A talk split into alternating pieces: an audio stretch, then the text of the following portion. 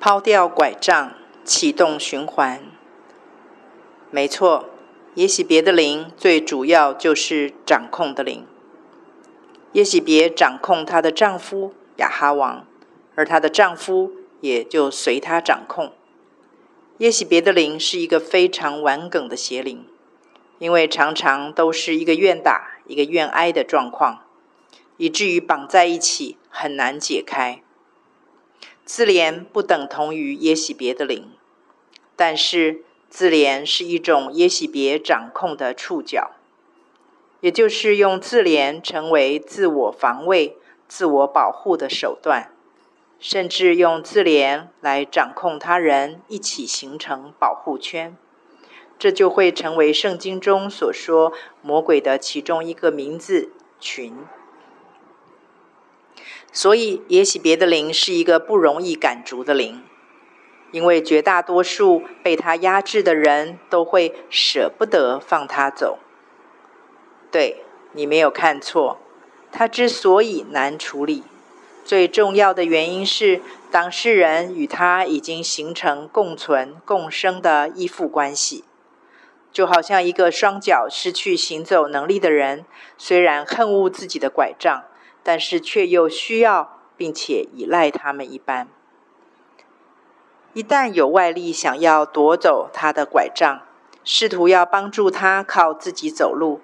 即使他明明知道于他有益，他也想要重新恢复自主能力，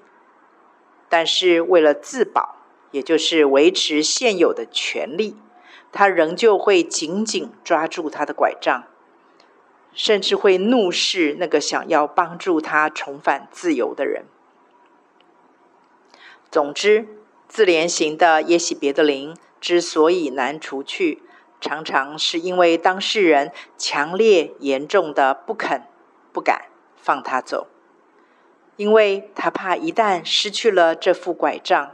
大家就不再像现在这样可怜、心疼、保护他。那会是怎么样的光景呢？他不敢想象，因为他贪和瘸习惯了，完全自己踏出去，却是他完全没有安全感的未知状态。这让我想到，在四福音中那些被耶稣医好的瞎眼、耳聋、瘸腿的，我们常常把焦点放在他们被医治的那一刻而欢呼。其实，真正的挑战是在被医治之后才开始的。他们要怎么样再度接轨常人的社交圈呢？他们要如何用自己的力量去谋生？因为他们不再拥有那双理所当然被同情、求帮助、被给予的拐杖了。我想，这个跟当事人放不掉耶洗别的灵这个拐杖的心情很有雷同感吧？如果放掉了，万一这些万一的未知令人不安呐、除非这个被耶洗别的灵掌控压制的人自己下定决心，不管里面澎湃的拦阻声音和外在环境的拦阻声音，像血漏妇人一般。不顾一切，紧紧抓住主耶稣，愿意冒险踏出自己的舒适线。虽然明明知道这个舒适线根本就是一个牢笼，但是因为它让人习惯和舒适，所以即使是牢笼，也愿意待在里面。奋力一搏，血漏就会止住，也许别的灵就会开始松动。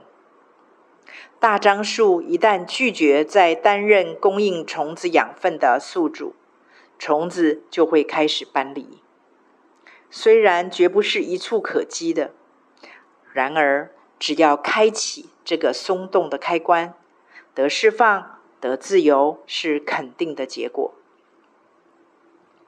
至于你所说的那些负面情绪和行为，也就会自动解除了。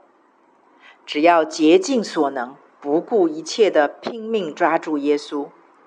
时时搬一张小椅子坐在耶稣的脚前，让他用真理的道洗你洗个干净。专注看着他眼中的你，我向你保证，你不必花力气去改任何你无能为力的行为习惯。一段时间之后，你就会发现自己已经如同格拉森被污鬼附的人，穿上衣服，恢复尊严，重返自由。当然，一个得到这么大好处的受惠者，即使是捂住他的嘴巴，他也会不顾一切，死命要去告诉其他受同样痛苦的人这个大好福音喽。而且是不带一丝勉强，是甘心乐意，又欢喜快乐，又热情热血的去传福音，去带更多人来找耶稣，是不是一个好棒的循环，好美的画面呢？这真是指日可待的美景。